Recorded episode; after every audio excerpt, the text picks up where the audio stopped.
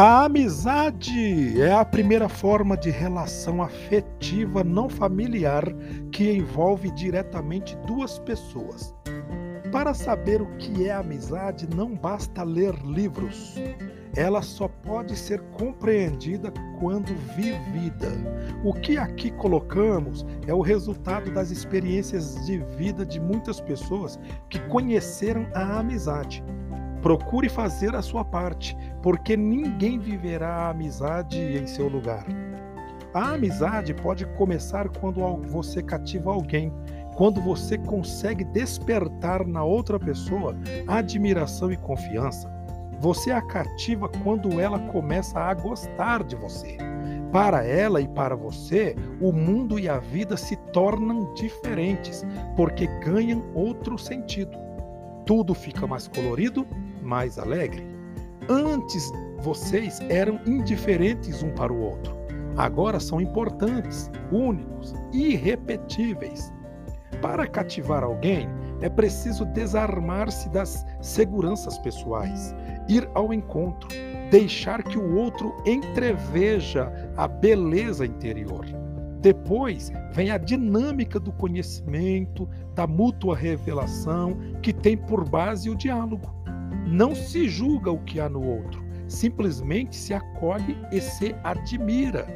No processo de mútuo conhecimento, cada um vai avaliando as condições de aprofundar ou não o relacionamento, se será possível levar adiante a amizade que começa. A amizade requer responsabilidade. Somos responsáveis por aqueles que cativamos. A pureza e a sinceridade no relacionamento são fundamentais. Na amizade, o que vale é a pessoa do outro, não importa o sexo. Por mais íntima que seja uma amizade, ela deve ser aberta. Ninguém pode tomar posse dos outros. Ninguém pode restringir as outras amizades do amigo. Abertura é o contrário do egoísmo daquele que quer tomar o amigo só para si. Nem se deve confundir amizade com namoro ou paquera. São coisas distintas. O namoro deve ser precedido pela amizade. É normal que, dentre os amigos, uma pessoa escolha o namorado ou a namorada. Ainda mais, o namoro visa a estudar as condições de iniciar vida a dois, e isto não pode ser feito seriamente sem conhecimento mútuo mais profundo. Por outro lado, a paquera é tentativa de despertar interesse em outra pessoa, visando ao relacionamento de amizade ou de namoro. Se quisermos simplificar, podemos dizer que o cultivo da amizade é a melhor preparação para o namoro e que o namoro bem feito é a necessária preparação para o casamento. Pela amizade, o jovem se prepara para as etapas seguintes, mais exigentes, do relacionamento humano.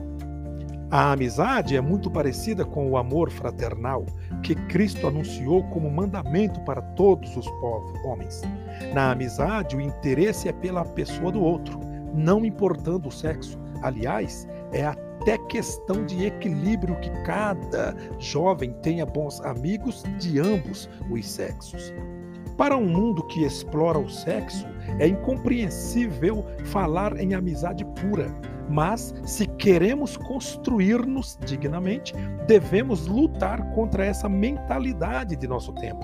A amizade pura existe para quem quer, para quem tem coragem de construí-la. Ela pode existir desde que a pessoa tome como princípio de vida os ensinamentos de Jesus de Nazaré. Na amizade, queremos bem à pessoa por ela mesma sem esperar nada em troca do amor que lhe oferecemos. Na amizade, ciúme não pode existir.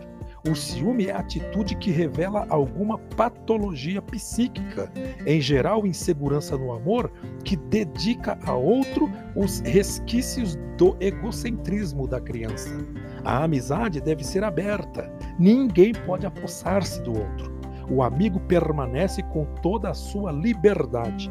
O ciumento é egoísta. quer o outro só para si. A amizade é como fonte que brota e sai de si, vai ao encontro do amigo e ao encontro de Deus. O, o, caminho para Deus sempre passa pelo homem. A amizade começa no nível afetivo, mas deve abrir-se para a dimensão espiritual. A amizade se plenifica quando leva ao encontro de Deus, no qual encontramos o sentido último da existência. Repetindo, o caminho para Deus sempre passa pelo homem. A amizade é descoberta de corações.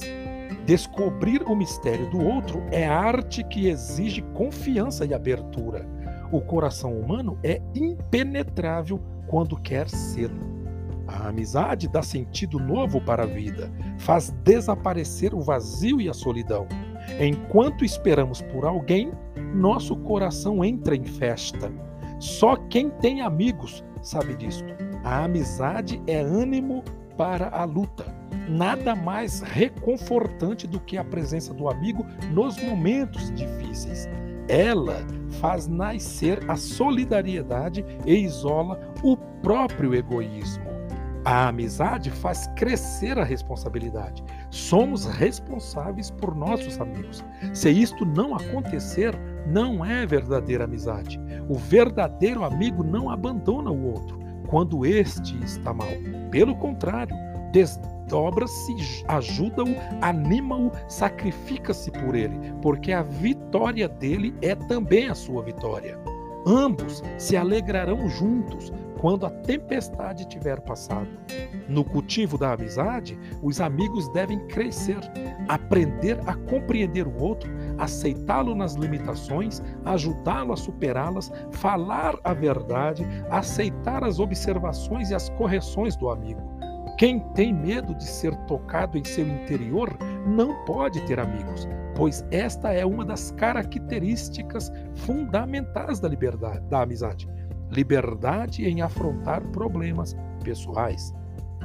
O verdadeiro amigo sabe acolher o outro, não o julga, confia nele e respeita sua opinião. Mostra-se verdadeiro irmão, sabe perdoar, não é calculista, corre o risco, é alegre, otimista e serviçal, mas, sobretudo, é sincero. Para que a amizade possa ser cultivada, é necessário que os amigos se encontrem periodicamente e convivam alguns momentos.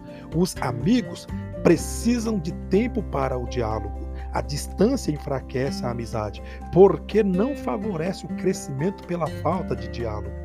Em caso de separação, o interesse pelo amigo não deve desaparecer, mesmo que o relacionamento seja reduzido ao mínimo.